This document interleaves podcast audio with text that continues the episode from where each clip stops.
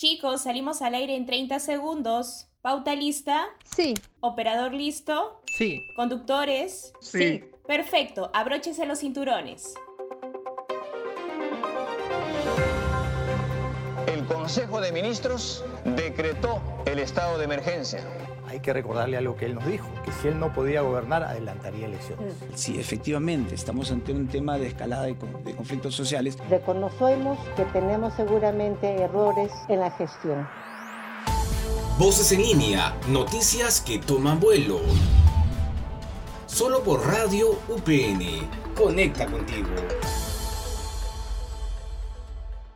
Hola, ¿qué tal voceros? Bienvenidos a una nueva edición más de Voces en línea, noticias que toman vuelo por la radio que siempre conecta contigo, Radio UPN. Quien les habla es Carla Cirilo y el día de hoy vamos a tocar un tema importante y sobre todo que nos va a llevar a la reflexión y es la falta de donantes de sangre en el Perú, lamentablemente a causa de esta situación que estamos saliendo, esta nueva realidad a la cual nos estamos acostumbrando por el tema de la COVID-19 es que el número de personas voluntarias donantes de sangre reducieron. Pero bueno, las estadísticas, algunos datos, eso todo te vamos a dar más adelante. En esta ocasión no me encuentro sola en la conducción, se encuentra acompañándome Alejandra Guarniz. ¿Qué tal Alejandra? ¿Cómo estás?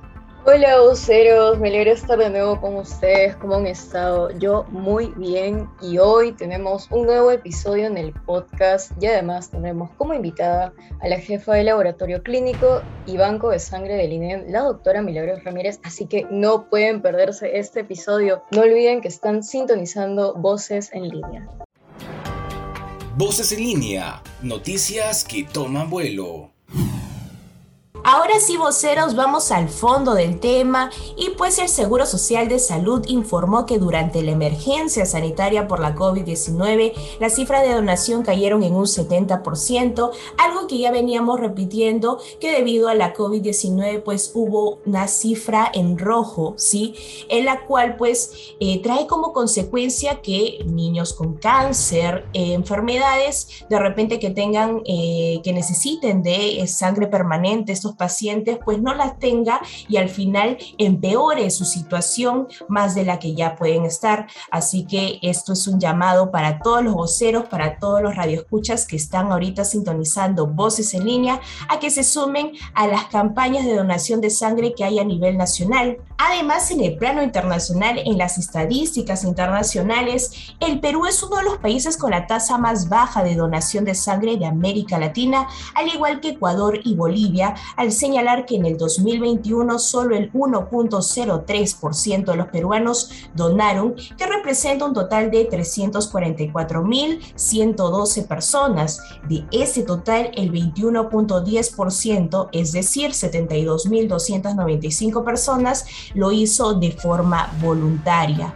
Es decir, hay que tratar de, de ayudar a las demás personas. Es un acto de solidaridad el donar sangre para que más vidas se puedan salvar salvar. Es cierto, es cierto, y es verdad lo que dices. Al respecto, el doctor Tommy Villanueva, de hecho, mencionó que lo ideal es que el 2% de la población de un país sea donante voluntario de forma periódica, según los estándares internacionales. O sea, es por eso que es necesario y lo que debe de hacerse es fomentar la donación voluntaria recurrente. Por eso se le pide a las personas mayores de 18 años que gocen de buena salud puedan ser donantes voluntarios, teniendo en cuenta que los varones pueden donar sangre hasta cuatro veces al año, mientras que las chicas pueden hacerlo tres veces. Y eso sí, acotación, ojo, si es que tienes tatuajes o piercings, también puedes donar sangre después de un año de habértelos eh, hecho, ¿no? O colocado. Eso sí, voceros, quiero, quiero hacer un énfasis en lo que dijo el doctor Tommy Villanueva en una entrevista, que la donación de sangre es un acto necesario social que permite aumentar la esperanza y la calidad de vida de los pacientes con enfermedades potencialmente mortales y que gracias a eso se puede llevar a cabo procedimientos médicos y quirúrgicos muy complejos. Además también de que es fundamental para tratar a los heridos durante urgencias de todo tipo de desastres naturales y accidentes.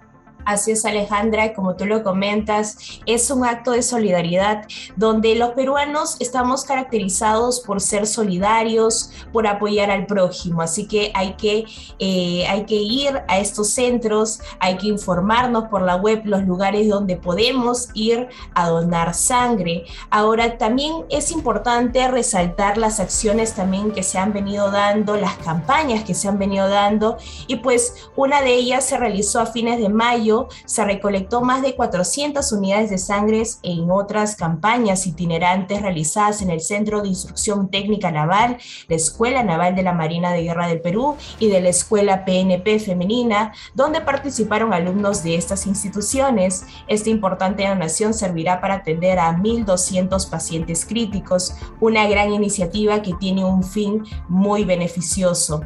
De la misma manera, hace unas semanas cerca de 120 bomberos donaron voluntariamente unidades de sangre que fueron destinados a la atención de pacientes que se encuentran en estado delicado de salud y requieren de transfusiones sanguíneas en el Hospital Guillermo Almenara.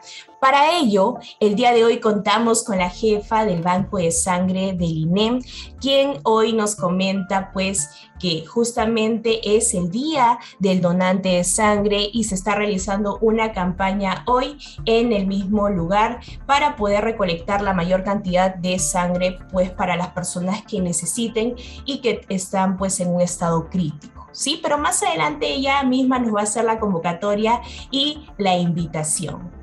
Y es cierto, Carla, y debido a estas bajas tasas de donación de sangre que ha habido, lo que tuvo que hacer el personal asistencial de los bancos de sangre de algunos hospitales fue realizar operativos extramuros en entidades públicas, privadas, civiles y religiosas para poder así colectar sangre y de este modo brindar un soporte transfuncional a los pacientes que necesitan unidades de sangre para vivir. Y ojo con esto, ¿eh? porque una unidad de sangre puede salvar hasta cuatro vidas, así que voceros y voceras no duden en acudir a los diferentes puntos de acción y tampoco duden en quedarse con nosotros porque como dijo Carla nos vamos a una parsa, regresamos con la entrevista de la doctora Milagros Ramírez. Voces te informa.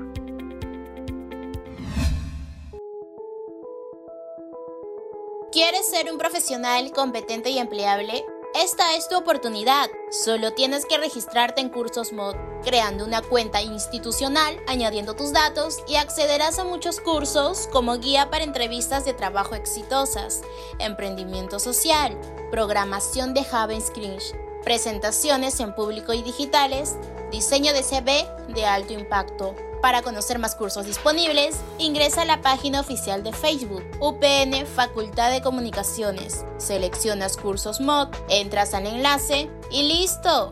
Recuerda que puedes inscribirte a más de un curso hasta el 7 de septiembre. Soy Aelin Samaniego y esto fue Voces te informa.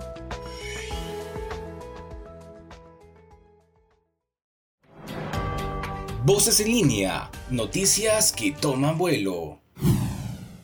Y seguimos con el programa Voceros. A continuación tenemos en este podcast a una invitada especial.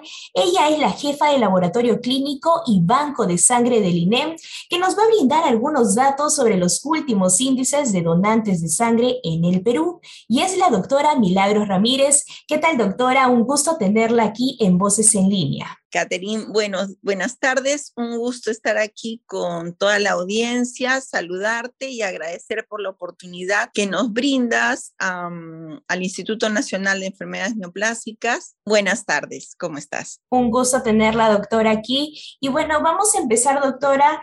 Hoy en el país pues lamentablemente atraviesa momentos muy difíciles en algunos ámbitos y quizás se deja de lado ciertos temas importantes como la donación de sangre. Tal vez algunos no saben que al donar sangre uno puede salvar hasta tres personas y estarás ayudando pues a muchos niños, adultos con cáncer, ¿no? Personas que requieren trasplantes y otros pacientes pues con otras enfermedades, ¿no? Que necesitan permanente sangre eh, para seguir viviendo. En ese contexto, ¿cuál es la situación actual con respecto a la cantidad de donantes de sangre en el Perú? Sí, bueno, junio es un mes muy importante para nosotros. Aprovecho para agradecer a todos nuestros donantes voluntarios. El 14 de junio es el Día Mundial del Donante de Sangre. Como bien lo señalas, los donantes de sangre van a permitir que nuestros pacientes continúen con sus tratamientos, sus cirugías, sus, sobre todo las leucemias, los linfomas, que son enfermedades que van a demandar muchos hemocomponentes, tanto de sangre como de plaquetas, ¿no? Eh, bueno, la situación actual es que en el país, en nuestra sociedad, aún nos falta fortalecer la donación voluntaria. Nosotros en el instituto necesitamos un promedio de 40 a 60 unidades de sangre por día. Necesitamos concentrados de plaquetas para nuestros pacientes con leucemia, pacientes que han recibido trasplante de médula ósea,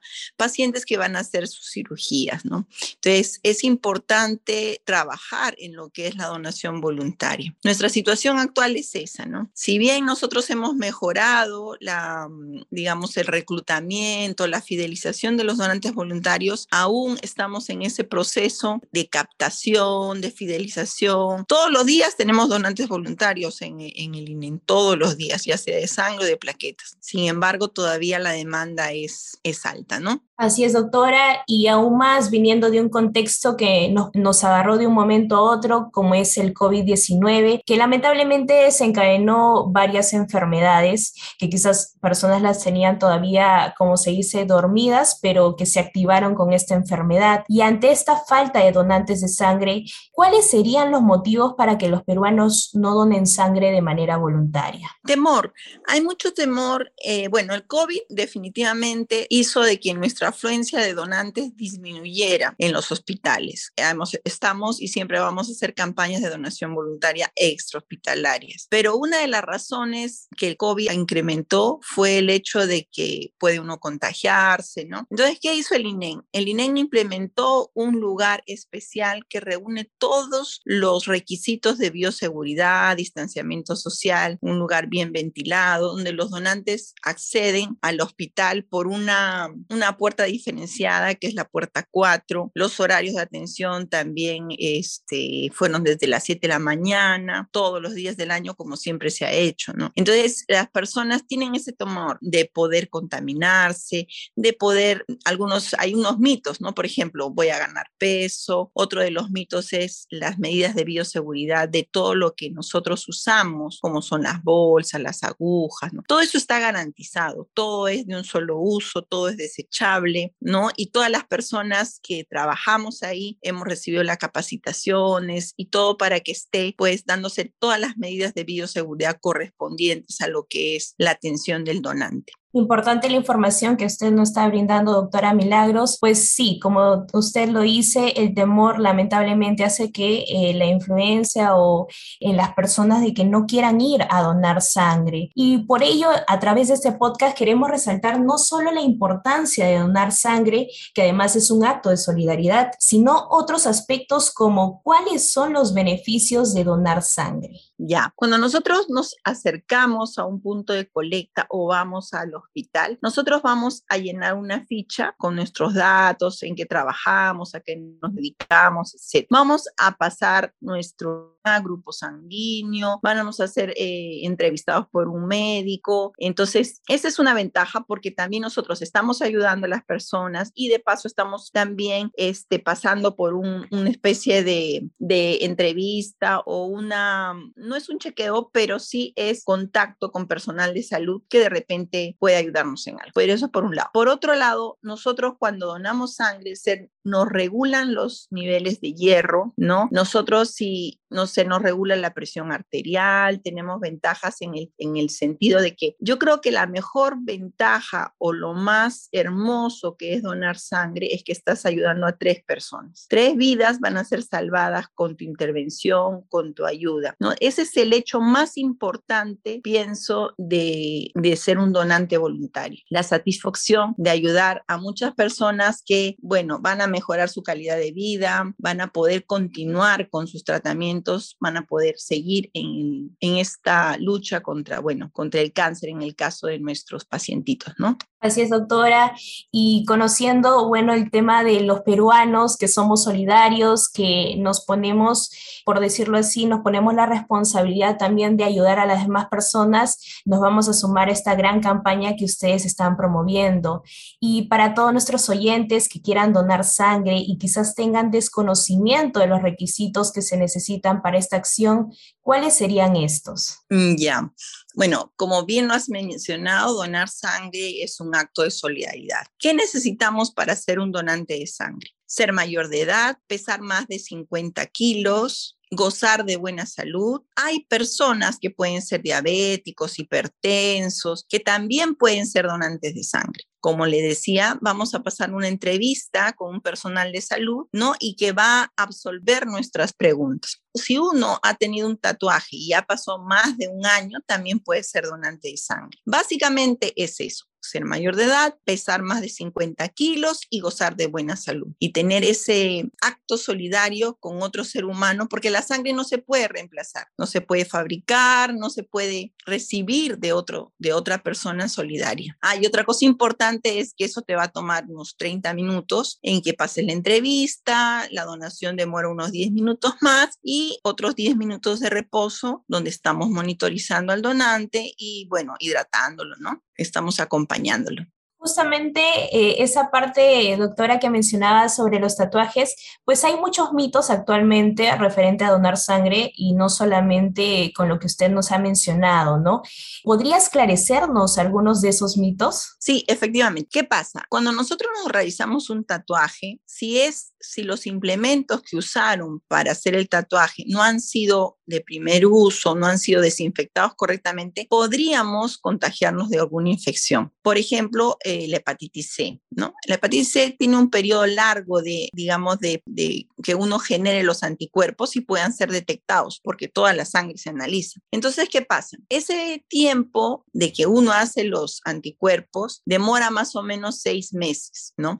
Entonces, por seguridad, las personas que en una oportunidad se hicieron un tatuaje, debemos esperar un año para ser nuevamente donantes de sangre. Entonces, todas las personas que han hecho un tatuaje después de un año pueden ser elegidos para ser donantes de sangre sin ninguna dificultad. Otro mito importante es el hecho de que uno si dona sangre se va a volver obeso. Eso tampoco existe, porque uno, una vez que ha donado sangre, recupera ¿no? Eh, la hidratación va a hacer de que uno recupere el volumen que ha donado, que solamente son 450 centímetros, lo que más o menos es una bebida gaseosa, ¿no? Entonces, este, por es, en ese sentido, uno no se va a deshidratar, no va a perder la conciencia, no va a engordar, no va a pasarle más nada porque pasa una evaluación previa y después de donar siempre estamos monitorizándolos, ¿no? Importante información que nos brinda doctora Milagros. Es muy importante esto ya que muchas personas tendrían de repente algunas dudas, cierta incertidumbre y con la información que les estamos brindando ya va a esclarecer todo ello y se van a poder sumar a esta gran campaña. Ya para finalizar con la entrevista, sabemos que están impulsando una campaña justamente que mencionaba en el marco de la celebración por el Día del Donante de Sangre. ¿Algún mensaje para nuestros oyentes? E invitarlos también a que se sumen a esta gran iniciativa. Como le decía, nosotros el 14 de junio estamos celebrando el Día Mundial del Donante de Sangre. Hacemos un alto para agradecer a todas las personas solidarias. Nuestro hospital, a partir de las 7 de la mañana, vamos a recibir a los donantes hasta las 5 de la tarde, como todos los días del año, y vamos a recibirlos con todo cariño, con todo agradecimiento. De hecho, va a haber una especie de celebración muy importante porque ellos son la razón de ser de nuestro banco de sangre, los donantes de sangre. Permiten de que nuestro stock de unidades sirva para que nuestro hospital pueda seguir brindando las atenciones que venimos haciendo. Así es, doctora. Y como usted dice, también es un acto de desprendimiento, es un acto de amor, es un acto eh, de solidaridad, que donde lo más importante, como usted mencionó, el beneficio más importante es apoyar a los demás y se estaría salvando tres vidas. Sí, así es. Quiero agradecerle, doctora Milagros Ramírez, por haber estado aquí en Voces en Línea y habernos brindado información importante acerca de los donantes de sangre en el país. Catherine, muchas gracias. Por favor, todos los que nos están escuchando, dense un tiempito, va a ser media hora, 40 minutos, van a salvar tres vidas, van a ayudar a nuestros pacientes que ellos ya por su penosa enfermedad necesitan de la solidaridad de todos nosotros. Muchas gracias, muchas gracias por la oportunidad. Estamos de fiesta el día martes 14, los esperamos con los brazos abiertos a partir de las 7 de la mañana. Esperamos que contar con su valiosa ayuda a nuestros pacientes. Muchas gracias. A usted, doctora. Hemos estado con la jefa de laboratorio clínico y banco de sangre del INEM, la doctora Milagros Ramírez. Sigan enganchados con Voces en línea, noticias que toman vuelo. Está sintonizando Voces en línea por Radio UPN Conecta contigo. Y llegó el momento de la cápsula informativa elaborada por el equipo de producción de Voces en línea. Detrás de la noticia. Respondiendo a algunos mitos sobre donar sangre. No puedo donar sangre. Tengo tatuajes o perforaciones en el cuerpo. Falso.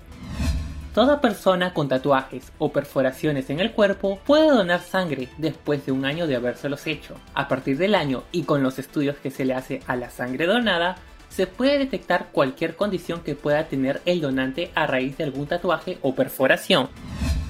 No puedo donar sangre, soy una persona mayor. Pues la edad máxima para donar sangre es de 65 años si eres menor de 65, el médico decidirá si puedes donar o no en función a tu estado de salud. Las personas mayores de 60 años no pueden donar sangre si no lo han hecho con anterioridad. Esto fue Voces detrás de la noticia. La noticia eres tú. Ahora, voceros, llegó el momento del bloque universitario. Tenemos a nuestro reportero Arsenio Landeo, que se encuentra en la sede Comas de la Universidad Privada del Norte. Adelante, Arsenio.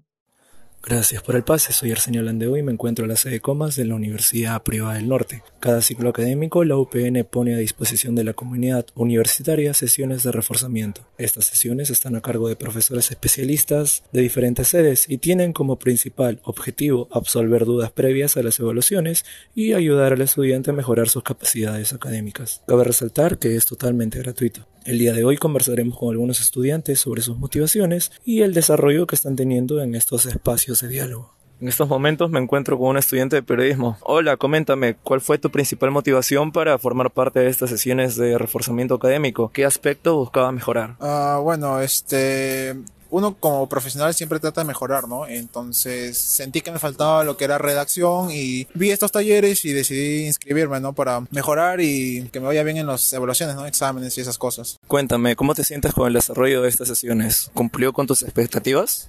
Eh, al principio no, pero mientras avanzaban las sesiones vi que mejoraba, el profesor se expresaba mejor y vi que también tuve un avance y me fueron bien en todo lo que pedían, ¿no? Muchas gracias. Ahora me encuentro con un estudiante de la carrera de comunicación y diseño gráfico. Coméntame, ¿consideras que haber llevado estas sesiones te ha ayudado a afrontar de una mejor manera tus evaluaciones? Claro que sí, al comienzo sufría mucho con las evaluaciones, pues sentía que no estaba muy preparado para poder afrontar estos cursos. Eh, y gracias a los proyectos y las ayudas de la universidad, ahora me, estoy, me siento un poco más, más capacitado y creo que puedo desarrollarme mejor. Genial. Dime, según tu experiencia, ¿recomendarías a la comunidad OPN participar de futuras sesiones de reforzamiento ¿Por qué? Por supuesto, porque eh, me ha ayudado, personalmente a mí me ha ayudado bastante y ahora siento que me estoy, soy más capacitado con respecto a los programas y a las ayudas que nos brindan. Y les recomiendo esto a los jóvenes para que la vez muchos sientan vergüenza y no quieran venir porque se sienten que no prestan atención, no, no se consideran hábiles, pero hasta los mejores vienen acá a buscar ayuda. Muchas gracias por tu respuesta. Como hemos podido escuchar, el desarrollo de estos espacios de diálogo es muy beneficioso para los estudiantes que buscan absolver sus dudas sobre un tema y mejorar sus conocimientos para afrontar de una manera óptima sus evaluaciones. Por ahora, eso es todo lo que podemos comentar. Nos volveremos a encontrar en otra oportunidad. Soy Arsenio Landeo del taller de reporterismo, informando para Voces en Línea. Adelante, conductores. Gracias Arsenio por la información que nos has dado el día de hoy. Chicos y chicas, lamentablemente hemos llegado a la parte final del programa. Muchísimas gracias por escucharnos. Estuvo con ustedes Alejandra Guarniz y Carla Cirilo. No se olviden de escuchar nuestros podcasts por el app de Radio UPN o por la web de UPN. Así que comparte ese podcast con todos tus compañeros, con todos tus amigos. Hasta otra oportunidad. Esto fue Voces en línea por Radio UPN. Conecta contigo.